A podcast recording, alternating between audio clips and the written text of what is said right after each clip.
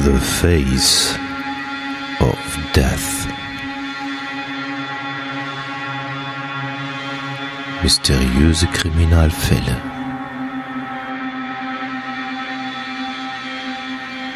Der Podcast. The Face of Death.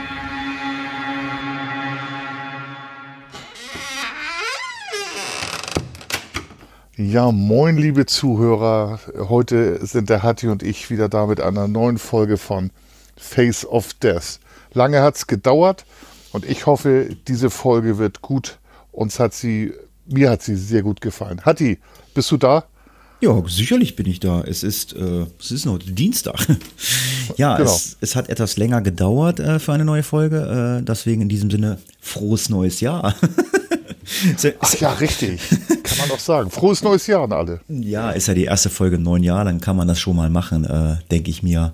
Und kann das tun. Ja, hat ein bisschen länger gedauert, aber wir hatten halt äh, hier und da ein bisschen was zu tun. Und äh, ja, dann muss man halt auch mal gucken, dass man sich dann irgendwie dann mal trifft, wenn man Zeit hat. Ja, der Funke hat wieder ein neues Skript ausgearbeitet. Ähm, wie ich das gelesen habe, habe ich so gedacht, so, hm, das ist so ein Ding, da kann man einen richtig coolen Film von machen. Das ist so eine richtige Filmnummer. Es gibt keinen Film dazu. Finde ich echt schade eigentlich, ne? Ja, ich glaube, es gab mal einen, aber der ist nirgendwo zu finden, in keiner Mediathek. Einige YouTube-Videos gibt's, aber es ist sehr spooky der Fall, finde ich. Ja, richtig spooky. Das ist richtig spooky. Also, äh, ja. Ja, bevor wir da reinsteigen, äh, haben wir eine Nachricht für euch. Äh, die haben wir, glaube ich, äh, im Social Media schon ähm, äh, verbreitet. Ähm, es gab eine Podcast-Folge, ich weiß gar nicht, haben wir die gemacht oder habe ich die mit Bella gemacht? Also mit einem von euch beiden. Samuel Little. Haben wir beide die gemacht? Ja, das war ich. Ah. Ich bin mir nicht sicher, ob es nicht unsere erste gemeinsame war sogar. Ah, okay, keine Ahnung. Ja, Samuel Little, äh, ja, US-Massenmörder war äh, oder ist am 31. Dezember 2020 gestorben. Ja, und zum Nachhinein der Podcast-Folge ist es die Folge 83. Ja, das kann ich dazu sagen. Ich weiß nicht, willst du da noch was zu sagen zu Samuel Little? Ihr kanntet euch, ihr kanntet euch beide, glaube ich, ganz gut, ne? Wir haben uns sehr gut gekannt. Ich fand den äh, ekelhaft, den Typen. Also der, hat war ja crazy. ganz krass, wie der erzählt hat. Oh ja, die sah ganz nett aus, die war lieb. Dann habe ich sie um die Ecke hinter ein Haus gebracht und dann nochmal einfach getötet. Also das sagt er so ganz emotionslos ähm, und konnte sich an einige Opfer erinnern und hat das auch gerne im Fernsehen und äh, vor Reportern vorgetragen. Ja. Ja, ähm, dann würde es jetzt ja normalerweise weitergehen mit unserem Crime ABC, ähm, aber der Funker hat das, äh, ich hoffe, er hat es dann auch äh, in den Textpassagen so gemacht. Äh, äh, er hat das Crime ABC, was ich gar nicht, das finde ich nicht einfach, das Thema, ähm, ins Skript mit eingebaut zu unserem Fall, ne? Ist richtig? Ja, genau. Also ich wollte das an den Anfang legen und habe dann gemerkt, dass das eigentlich besser in den Skript passt. Es geht nämlich um C14-Isotopen, aber da werden wir nachher dann mehr zu erzählen. Ja, lange Rede, kurzer Sinn. Diesmal eine kurze äh, Hausmeisterei. Gab, glaube ich, auch nicht viel zu erzählen. Äh, wenig Rückmeldung. Ja, es ist immer so, um wenn es zum Jahresende losgeht und dann wieder ins neue Jahr, dann ist alles ein bisschen langsamer und das ist auch völlig normal und ist auch völlig in Ordnung so. Deswegen starten wir erstmal wieder ganz locker äh, mit einer neuen Folge Face of Death und ich denke einfach mal, wir hören in die Folge hinein. Die Istal-Frau. Finella Lorck, Claudia Thielt, Vera Jal, Elizabeth Lienhauer, Genevieve Lassier, Claudia Nielsen, Alexa Darna Machez.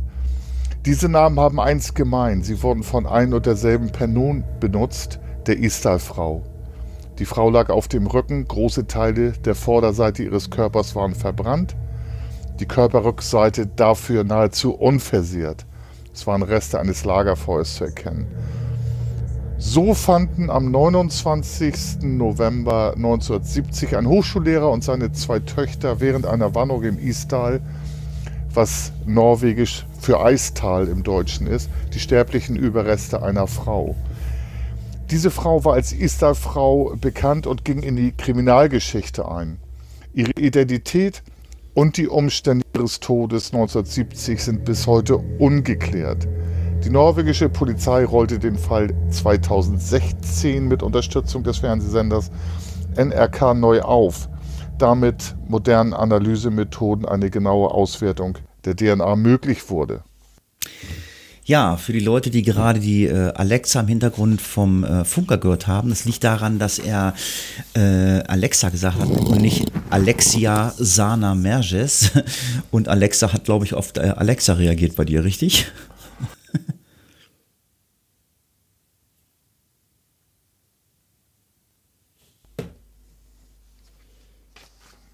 Ähm, die Alexa ist jetzt ausgestellt. Ich habe es gar nicht gehört, aber gesehen, dass sie gearbeitet hat. Nur ist das Ding aus. Ah, Entschuldigung. Okay. Du warst jetzt eben gerade mal für 20 Sekunden weg.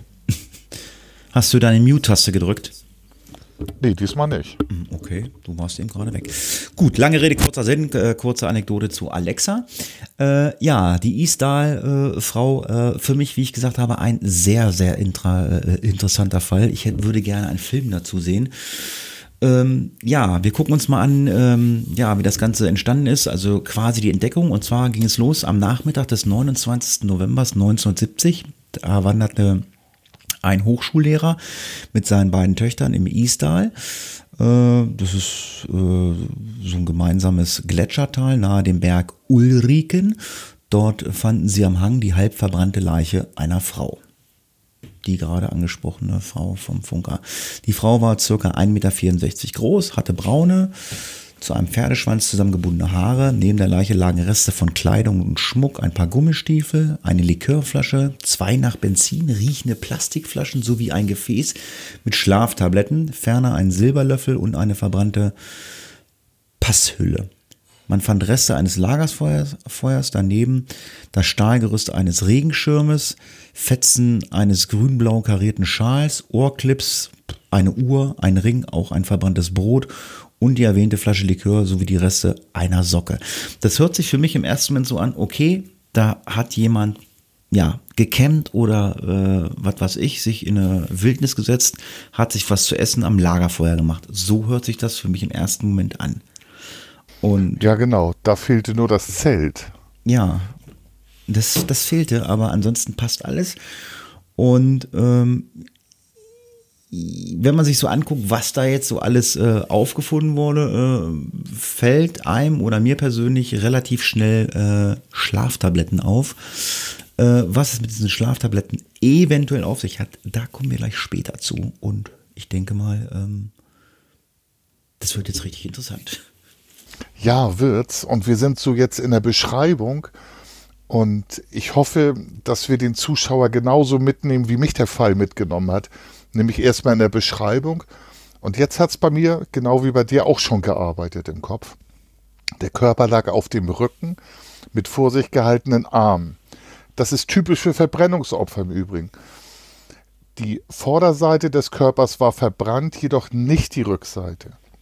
Die hinzugezogenen Kriminaltechniker fanden unter dem Körper der Unbekannten noch einen Tropfen Benzin, der nicht verbrannt war, außerdem eine Schachtel Streichhölzer von Beate Use, das wird später auch noch interessant, verbranntes Papier, einen Metallring und eine verschmorte Passhülle. Was für Metallring das war, konnte ich nicht rausfinden. Ich habe gedacht, das wäre so ein Schlüsselanhänger, vielleicht für die Passhülle. Eine weitere Besonderheit bestand in, in, den sorgfältig entfernten Etiketten auf den Flaschen, der Kleidung und allen anderen Gegenständen, die der Frau zuzuordnen waren. Eine Rückverfolgung der Umstände und der Identität der Istal-Frau macht dies bis heute nahezu unmöglich. Alle Anfragen bei norwegischen Polizeistationen verliefen ergebnislos. Es gab auch überhaupt keine entsprechenden Vermisstenanzeigen. Ja, einige Tage später bei der Gepäckaufbewahrungsstelle am Bahnhof äh, in Bergen äh, wurden zwei Koffer gefunden. Die hat man aber schon am 23. November dort abgegeben. Auf den Gepäckstücken fand man dann Fingerabdrücke, die eindeutig der toten Frau zugewiesen werden konnten. In dem Koffer befanden sich Kleidungsstücke, Kosmetik, Perücken, 500 deutsche Mark, 130 norwegische Kronen, Schweizer und britische Münzen sowie Münzen sowie äh, eine Einkaufshüte aus einem Schuhgeschäft in Stavanger, dem sie äh, äh, oder wo man die äh, blauen Gummistiefel zuordnen konnte zu. Also das Schuhgeschäft, also man konnte dort zuordnen, da wurden die Gummistiefel gekauft, kommen wir gleich zu oder kommen wir jetzt zu. Der Besitzer des Geschäfts erinnerte sich nämlich dann später an die Frau, die einige Tage zuvor genau diese Stiefel gekauft hatte. Sie hat so mit so einem englischen Akzent gesprochen. Der Inhaber des Schuhgeschäfts schilderte die Frau als auffallend elegant und gut aussehend. Äh, allerdings hat sie unangenehm gerochen. Hm. Ja, das ist ihm sehr aufgefallen. Und äh, wenn man sich das angeschaut hat, ich habe da so einen Fernsehbericht drüber gesehen, hat er dabei geschmunzelt. Also er konnte sich daran erinnern. Und man muss sagen, bis jetzt gibt es ja schon wirklich viele Details. Nur die Personalien stehen nicht fest und es gibt noch mehr Details. In einem der Koffer befand sich noch ein Schreibblock, dessen erste Seite mit Codes beschrieben war. Wenn es jemand interessiert, guckt mal nach. Ich, wir haben das verlinkt. Ähm, und äh, diese wurden von den Ermittlern als Bezeichnung für ehemalige Aufenthaltsorte der Frau entschlüsselt. Von allen Gegenständen waren auch hier alle Erkennungszeichen sorgfältig entfernt worden. Die Frau könnte durch ganz Europa gereist sein und hierbei hat sie mindestens neun falsche Reisepässe als Tarnung benutzt. Person, die sie begegnet war, beschrieben sie als elegant gekleidet. Sie sei etwa 25 bis 40 Jahre alt gewesen. Also auch das ist eine super große Zeitspanne. Aufgrund der Umstände entwickelte sich ganz viele Theorien zu einer möglichen Spionagetätigkeit der Istal-Frau. Und der Gedanke kam auch bei mir zunächst auf. Auf einigen Hotel Anmeldeformularen gab sie sich unter anderem in deutscher Schrift als Antiquitätenhändlerin aus. Sie soll außerdem noch Englisch, Französisch und Niederländisch gesprochen haben.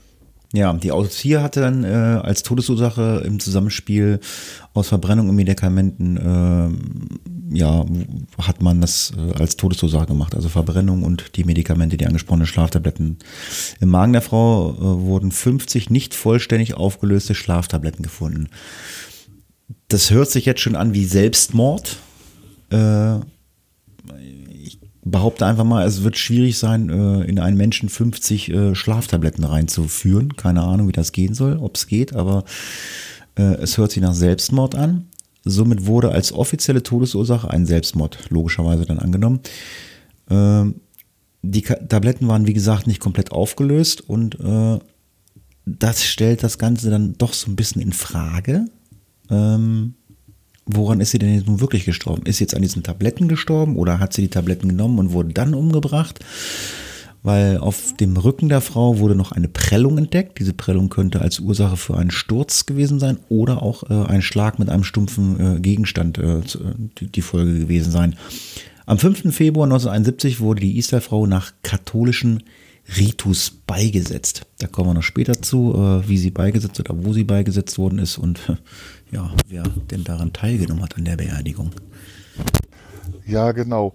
Und ähm, man merkt jetzt schon, dass äh, trotz der Autopsie, trotz der Ermittlungen 1970, 1971 irgendwie doch ganz schön im Nebel rumgestochert wird. Also, aber es geht jetzt weiter. Jetzt kommt äh, moderne Zahnanalyse ins Spiel.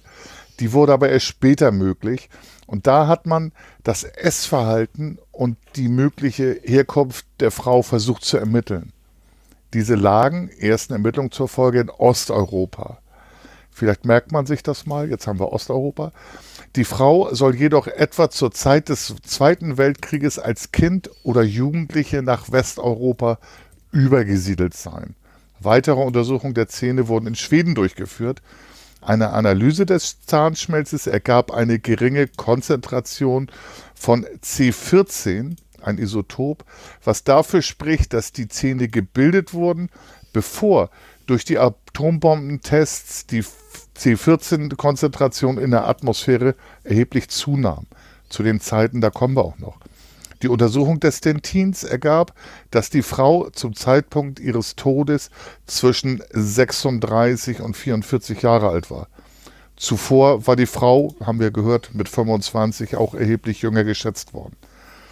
Aufgrund der zahlreichen Atomwaffentests zwischen 1955 und 1963 erhöhte sich, erhöhten sich die radioaktiven C14-Atome in der äh, Zeit, die wir genannt haben, drastisch, was sich ebenfalls in Knochen und Zähnen widerspiegelt. Anhand der C14-Konzentration in den Zähnen oder Knochen kann bis auf anderthalb Jahre genau nachgewiesen werden, in welchem Jahr eine Person geboren wurde. Das geht allerdings nur bei Menschen, deren Zähne sich 1955 im Wachstum befanden. Also bei ab 1944 geborenen Personen. Das Ergebnis der C14-Methode bei der unbekannten Toten ergab, sie muss vor 1944 geboren worden sein. Die C14-Methode wird halt zur Altersbestimmung von kohlenstoffhaltigen Materialien verwendet, hm. die sich auch im Körper des Menschen befinden. Ja. Die C14-Methode, auch äh, Radiokarton, Carbon-Methode nutzt den äh, radioaktiven Zerfall und die bekannte Halbwertszeit des Kohlenstoffisotops 14c, um das Alter von kohlenstoffhaltigen Materialien zu bestimmen, solange ein Organismus Stoffwechsel betreiben kann. Was der Mensch zum Beispiel durch Nahrungsaufnahme betreibt, bleibt der C14-Gehalt konstant. Durch den Tod des Organismus kann dieser konstante Wert nicht mehr aufrechterhalten werden. Nur das ist ja wie, wenn ein Mensch stirbt, ähm, passieren halt viele Sachen nicht. Ich sage jetzt mal, ähm, es entsteht kein Ohrenschmalz mehr. Ist ja eh nicht so. Zum Beispiel, genau. Ja, ist ja so, ne? Also, ja, genau. Und so ist es da auch. Ne? Der Zerfall von C14 führt zu einer sinkenden Menge an, die, äh, an diesem Isotop in einer Probe je älter dieser wird. Durch Messung des verbliebenen C14-Gehaltes kann mit Hilfe der bekannten Halbwertszeit auf das Alter der Probe geschlossen werden. Hierfür gibt es auch die Bezeichnung C14-Methode, Radiokarbon-Methode, C14-Datierung, Radiokohlenstoffdatierung und Radiokarbondatierung. Der enthaltene Begriff Radio soll bezeichnen, äh, und der, nee, was? Der enthaltene Begriff Radio soll bezeichnet hier das radioaktive Isotop C14 zur Untersuchung des Kohlenstoffes dafür genutzt werden. Das war jetzt ganz viel äh, Input, bla bla bla. Ich bin ganz ehrlich, ich habe nicht ein Wort verstanden, was da. Ich habe es wirklich abgelesen. Ich habe es nicht verstanden. Ja, okay. Also C14 zeigt einfach an, ähm, wann eine Person geboren sein muss, okay. wegen der Atomwaffentests. Und da hat man festgestellt, wann diese Frau halt geboren worden sein muss, nämlich vor 1944. Hm. Halbwertzeit bedeutet einfach, ähm, wann die Hälfte eines radioaktiven Materials der Strahlung verbraucht ist. Und danach kann man halt relativ genau auf anderthalb Jahre bestimmen, wann jemand geboren sein muss. Okay, alles klar. Jetzt geht es ja noch weiter. Es gibt DNA-Untersuchungen. Eine DNA-Untersuchung durch ein internationales Expertenteam, unter anderem Walter Parson von der Medizinischen Universität Innsbruck, fand Indizien, dass die Frau um 1930 in der Gegend von Nürnberg geboren wurde, später aber in Südwestdeutschland in der deutsch-französischen Grenzregion lebte. Man merkt, trotz aller Wissenschaftlichkeit, wir stochern immer noch im Nebel. 2005 berichtete dann ein Einwohner Bergens, dass er fünf Tage vor dem Leichenfund von Arna nach Bergenhus gewandert sei und in der Nähe der Brusthütten eine Frau in Begleitung zweier südländischer Männer gesehen habe, die schwarze Männer, Mäntel getragen haben. Also jetzt wird es interessant, jetzt kommen wir, oh, jetzt ist so diese Spinage-Ecke, die mir ein bisschen näher kam mittlerweile. Die Kleidung der Frau sei zum Wandern aber überhaupt nicht geeignet gewesen und äh, sie hat auch verängstigt ausgesehen. Sie habe den Mund geöffnet, um etwas zu sagen, hätte dann aber gezögert. Der Mann bzw. Zeuge vermutete, dass die Frau Angst vor der Reaktion ihrer südländischen Begleiter gehabt habe. Der Mann habe nach der Bekanntmachung des Falls einen Bekannten kontaktiert, der bei der Polizei damals arbeitete. Und er hat dann auch die Frau auf Phantombildern erkannt. Da kommen wir auch noch hin, wie die erstellt wurden. Der Bekannte habe ihm aber geraten, die Sache zu vergessen. Der Fall würde eh nie gelöst werden. Da frage ich mich, woher wusste der Bekannte das? Ich konnte allerdings leider nicht rausfinden, welche Funktion der Bekannte ausübte bei der Polizei. Mhm. Am Tag darauf wurde dann ein Schließfach am Bahnhof Bergen geöffnet, da dort die Miete abgelaufen war. Dann werden solche Schließfächer nämlich geöffnet. Ja, hier fand man dann, wie gesagt, die beiden angesprochenen Koffer mit äh, Etiketten, Zahnbürsten, Plastikflaschen und äh, diversen anderen Dingen. Medikamente waren auch drin, äh, die von einem Arzt verschrieben wurden, sowie äh, ja, zu einem Patienten zugeordnet werden konnten. Aber diese Dinge wurden alle entfernt. Also jetzt ist das wirklich so, das ist schon richtig so äh, Spionage, ne? So irgendwie, wir finden Medikamente, Namen wurden ausradiert, weggemacht und das ist jetzt schon richtig sehr, sehr spooky, wo man sagt, also irgendwas stimmt da nicht, ne? Weiter beinhalteten die Koffer dann drei Perücken, eine Sonnenbrille, von der später Fingerabdrücke genommen werden konnten, die als der unbekannten Toten, äh, also konnten auch der Toten zugeordnet werden, Karten von Südskandinavien und Norwegen, außerdem deutsche, norwegische, belgische, schweizerische, britisches Geld und eine Notiz mit einem Code aus Buchstaben und Zahlen.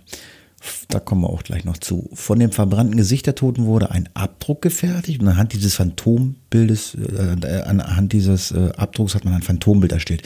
Einige Menschen gaben an, die Frau auf dem Bild erkannt zu haben, doch wer sie wirklich war, wusste zu dem Zeitpunkt niemand.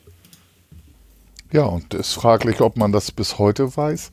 Ist aber immer so, dass es äh, Menschen gibt, die sagen, ja, ja, kenne ich, also wenn sowas veröffentlicht wird in den Medien, ja, kenne ich. Ähm, was da dran war, das kann man nicht sagen. Und nochmal zu den Medikamenten in England, Norwegen, in den USA werden äh, Medikamentenpackungen, das sind diese, wie man im, im Film oft sieht, diese Plastikdöschen, die werden persönlich beschriftet. Das heißt, da steht der Name drauf, das Medikament und die Dosierung. Und das war auch alles entfernt worden.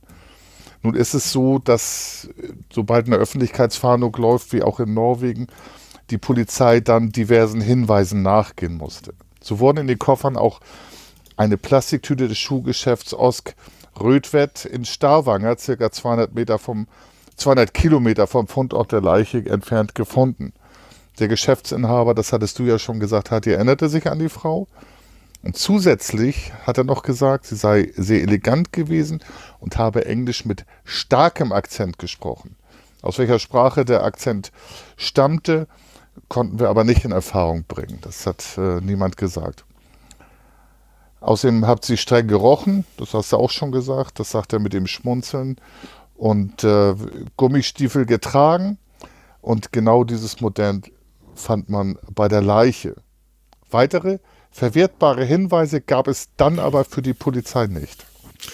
Ja, und es gab dann auch Mitarbeiter von dem Hotel St. Svitun oder Svitun. Das ist das heutige Komforthotel. Das war in der Nähe dieses besagten Schuhgeschäftes und dort gab es Mitarbeiter, die sich halt auch an diese Frau erinnerten. Sie hat dort unter dem Namen Finella Lorg eingecheckt und äh, gab sich dort als Belgierin aus äh, und hat dort einen belgischen Reisepass äh, vorgelegt. Äh, ja, und hat äh, dort eine Sache gemacht, wo ich gesagt habe, so, ey, was stimmt denn da nicht? Äh, sie hatte die Zimmernummer 615 und hat hinter diese 615 ein D geklebt, also quasi Zimmernummer 615D. Warum? Sie räumte das Zimmer um und stellte den Stuhl in den Flur vor das Zimmer. Welchen Zweck das äh, hatte, äh, ist bis heute auch noch total ungeklärt da zu dieser Zeit jeder Hotelgast äh, einen Meldezettel ausfüllen musste, suchte die Polizei in ganz Norwegen logischerweise nach einer Finella Lorg. Entschuldigung. Finella finden, äh, finden sie dann aber nicht. Dafür jede Menge andere Frauen, deren Beschreibung auf äh, Finella Lorg passte. Als Claudia Tilt, Vera Dial, Elizabeth Lanhoover, äh, Genevieve äh, Lancier, Claudia Nielsen und Alexia Sana Merges war sie 1970 in Bergen, in Stavanger, Oslo, Trondheim, Paris und Genf unterwegs. Also ganz viele äh, Identitäten. Das ist für mich wirklich schon Spiona Spionage. Meistens hat sie sich, wie gesagt, als Belgierin ausgegeben. Als Beruf hat sie ähm, Verziererin angegeben oder Geschäftsteilhaberin oder Antiquitätenhändlerin. Zweck ihrer Reise war Fremdenverkehr, Handelsverkehr oder Berufsverkehr.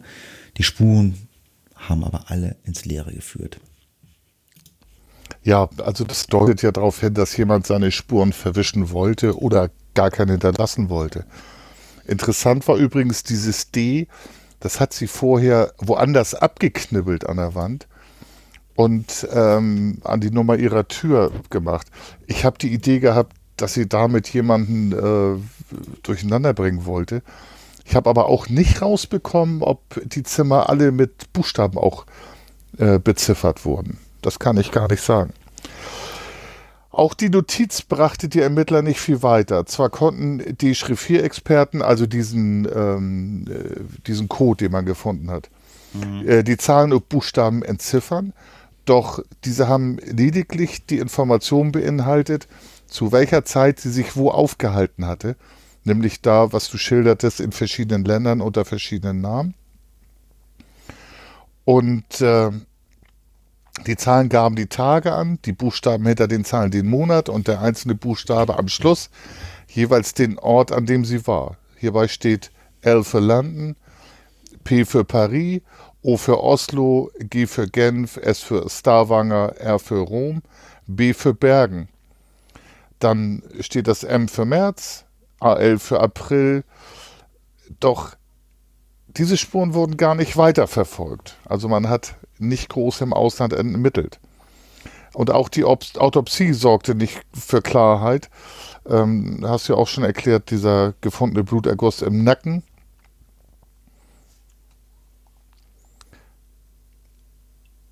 Ja, hallo? Der Bluterguss im Nacken. Dieser, dieser hätte ja vom Handkantenschlag, und das ist jetzt aus einem schlechten Film, also niemand macht Handkantenschläge äh, in den Nacken. Ähm, oder auch von einem Sturz kommen können. Ah, okay. Dann hat man im Blut und im Magen das Schlafmittel Phenemal in Form von 50 bis 70 rosa Tabletten. Liebe Zuhörer, merkt euch rosa. Hierbei handelt es sich um eine erhebliche Menge. Allerdings waren die Tabletten nicht vollständig verdaut. Und äh, so könnte man, das ist aber auch nur unser Rückschluss, eine Überdosis als Todesursache ausstehen, äh, ausschließen. Phenemal besteht aus dem Stoff Phenobarbital. Nee, äh, Phenobarbital, das ist nämlich ein Wirkstoff aus, Pheno. ja, das ist nämlich ein Wirkstoff aus der Gruppe der Barbiturate mit krampflösenden, dämpfenden und schlaffördernden Eigenschaften. Phenobarbital äh, hat eine lange Halbwertszeit, die häufigst möglich unerwünschte Wirkung äh, auf zentrale Dämpfe zurückzuführen ist. Laut rechtsmedizinisches Gutachten starb die Frau also nicht an einer Medikamentenvergiftung, sondern an einer, hast du das so gefunden, an einer Kohlenmonoxidvergiftung? Das so habe ich das gefunden und das könnte sein, dass sie irgendwie, dass das mit dem Feuer zu tun hat. Ich wollte nämlich gerade sagen, also durch Medikament- und Kohlenmonoxidvergiftung, hm, weiß ich nicht. Also mit dem Feuer, klar, das kennt man, da entsteht Kohlenmonoxid, aber durch äh, Medikamente, äh, nee, also da, das wird wahrscheinlich äh, durch dieses Gutachten gewesen sein. Vielleicht äh, bewusstlos geworden durch die Tabletten und dann ist sie halt am Feuer eingeschlafen, hat dann Kohlenmonoxid eingeatmet. Man weiß es nicht. Auf jeden Fall sagt dieses rechtsmedizinische Gutachten, sie ist dann eventuell auch vielleicht an einer Kohlenmonoxidvergiftung Vergiftung verstorben. Merkwürdig war auch, dass äh, das Phenemal äh, in Norwegen nicht in rosafarbenen Tabletten verkauft wird, sondern die Tabletten stammten wahrscheinlich aus England, weil dort werden sie nämlich in der Farbe rosa verkauft. Ja, genau, exakt. Und wir stochern immer noch im Nebel. Also Kohlenmonoxidvergiftung, normalerweise dichtest du dann die Räume ab, in denen du dich aufhältst, ähm, damit das Kohlenmonoxid nicht entweicht. Aber wir stochern im Nebel. Dann gab es eine Pressekonferenz, die der damalige Polizeichef abgehalten hat. Und der sagte, es bestünde kein Zweifel dran, dass sich die Frau selbst das Leben genommen habe. Okay. Also, ja? Ja, okay, alles klar. Achso, diese Aussage soll äh, der ermittelnde, äh, die ermittelnden Beamten überrascht haben, denn sie waren nicht der Meinung ihres Chefs. Schnell machte unter den Ermittlern die mehr die Runde, dass der leitende Beamte ein, ein Fehl von ganz oben erhalten habe. Möglicherweise, so vermutete man, habe der Nachrichtendienst seine Finger im Spiel. Wir sind immer noch im Bereich der Vermutung, aber Spionage wird langsam naheliegender. Einer der erfolgreichsten Ermittler Bergens, Harald Ostland, war an den Ermittlungen beteiligt. Für ihn war klar, dass nicht nur die Polizei Ermittlungen anstellte. Woher er seine äh, die Klarheit nahm, das habe ich auch nicht rausfinden können. Jetzt geht es aber weiter. Also weiter ermittelt. 2002 stellte sich heraus, dass tatsächlich auch der militärische Nachrichtendienst involviert war. Das hatte Harald Ostland gesagt. Harald Ostland wurde allerdings in seinen Ermittlungen erheblich ausgebremst. Er wollte ursprünglich wegen der Beate Use Streichhölzer, ihr erinnert euch am Anfang, nach Flensburg, dem Firmensitz dieser Firma, reisen. Die Dienstreise wurde allerdings verboten. Dann wollte er deutsche U-Boot-Offiziere vernehmen, die zur selben Zeit wie die Tote im Bergener Hotel wohnten. Das wurde ihm aber nicht genehmigt. Es wurde ihm also prinzipiell verboten, die meisten Spuren zu verfolgen. So musste er seinen Abschlussbericht verfassen, ohne dass er vollständige Ermittlungen angestrebt hatte und ohne dass er allen Spuren nachgehen durfte. Ja, am 5. Februar 1971 wurde die Unbekannte dann beerdigt. Sie wurde katholisch äh, auf dem Friedhof Mollendal in Bergen bestattet. Der katholische Gemeindepfarrer Franz Josef Fischtig leitete die Trauerfeier und führte die Beisetzung durch. 16 Männer und zwei Frauen waren anwesend. Der Frau dann die letzte Ehre zu erweisen. Es handelte sich dabei um Mitarbeiter des Polizei Polizeipräsidiums in Bergen. Es gibt bis heute keinen Grabstein, denn niemand hätte ja gewusst, welche Inschrift dieser Grabstein tragen sollte. Ja, das ist der einzige unbekannte Tod gewesen. So, dann haben wir eine Pause ähm, von ein paar Jahren. Jetzt haben wir 2016 und der Fall wird wieder aufgerollt, nämlich von diesem Fernsehsender. Von der Toten existieren noch Ober- und Unterkiefer. Außerdem wurden Proben von Leber, Niere und Milz gesichert, sodass ihre DNA äh, analysiert werden konnte. Doch ohne Vergleichsmaterial ist selbst dieser kleine Erfolg eher nicht von Nutzen. Es wurde auch ein auch der Zahnschmelz der Unbekannten analysiert, also im Nachhinein nochmal. Äh, hieran lässt sich unter anderem ablesen, welches Wasser ein Mensch als Kind getrunken hat und welche Nahrung er zu sich nahm. Die chemischen Zusammensetzungen von Wasser und Nahrung des Zahnschmelzes lässt sich durch eine sogenannte Isotopenanalyse ablesen. Die chemische Zusammensetzung der Proben sind von Land zu Land, oft auch von Stadt zu Stadt unterschiedlich. Also jetzt kommt man langsam wissenschaftlich der Sache noch ein bisschen näher. Ja, die Analyse ergab dann, dass bei dieser Frau im Alter von vier Jahren äh, mit hoher Wahrscheinlichkeit, äh, dass sie in der Umgebung von Nürnberg gelebt hat. Ich finde es interessant, wie man das so rauskriegt. Als Lebensraum, als Heranwachsende konnten mehrere Gebiete bestimmt werden. Wales, Italien, Spanien und das deutsch-französische äh, Grenzgebiet. Die Wissenschaftler konnten den Zähnen der Istal-Frau noch weitere Geheimnisse entlocken. Diese waren in einem schlechten Zustand, abgesehen von der auffallenden breiten Lücke zwischen den vorderen Schneidezähnen gibt es noch weitere Merkmale. So wurden umfangreiche Zahnbehandlungen mittels Amalgam und äh, viel Gold vorgenommen. Also sprich, was man, was wir vom Zahnarzt kennen, halt Löcher gehabt hatte, hatte sie wahrscheinlich in Zähnen. Die Behandlungen waren aufwendig, weshalb man vermutet, dass die Frau nicht arm gewesen sein äh, kann. Oder aber, äh, äh, oder aber Geheimdienste haben, hier auch, haben hierbei nachgeholfen. Bei den vorhandenen Kronen handelt es sich um sogenannte Ringdeckelkronen, die unter anderem in den 1960er Jahren Verwendung fanden. In dieser Zeit wurden solche Kronen in Polen, Südosteuropa, Buenos Aires, aber auch in Deutschland, Frankreich und den Benelux-Staaten gefertigt. Laut der Analyse von Schriftexperten ergab sich dann, dass das Schriftbild Eigenheiten der französischen oder belgischen äh, oder luxemburgischen Schrift aufwies. Also man hat jetzt da irgendwie in alle Richtungen seine Fühler ausgestreckt. Der norwegische TV-Sender NRK veranlasste, dass ein renommierter amerikanischer Forensiker ein neues Phantombild erstellte. Man berichtete in Deutschland, England, Frankreich und Belgien über den Fall und bat weiterhin um äh, Hinweise, aber das Ganze blieb halt erfolglos. Ja, es ist echt irre, also wie sich das so entwickelt hat. Osteuropa wurde ja gesagt, das kommt ja hin mit Polen. Und Deutschland wurde auch gesagt. Also super interessant. Und obwohl man mittlerweile sehr viel über die Unbekannte weiß, gibt es trotzdem noch unzählige offene Fragen. So hatte sie auf den Meldezetteln angegeben, dass die ausstellende Passbehörde eines gefälschten Passes, also sie hat neun Pässe gehabt, da waren die wahrscheinlich alle neun oder mindestens acht gefälscht, die Brüssel Kreisleitung sei. Eine Behörde, die hat es aber nie gegeben. Andererseits gab es in Deutschland die Kreisleitung der NSDAP, ebenso in der DDR, wo allerdings keine Pässe ausgestellt wurden. Warum die, hatte die Tote so viele Identitäten? Woher kam das Geld für die vielen Reisen?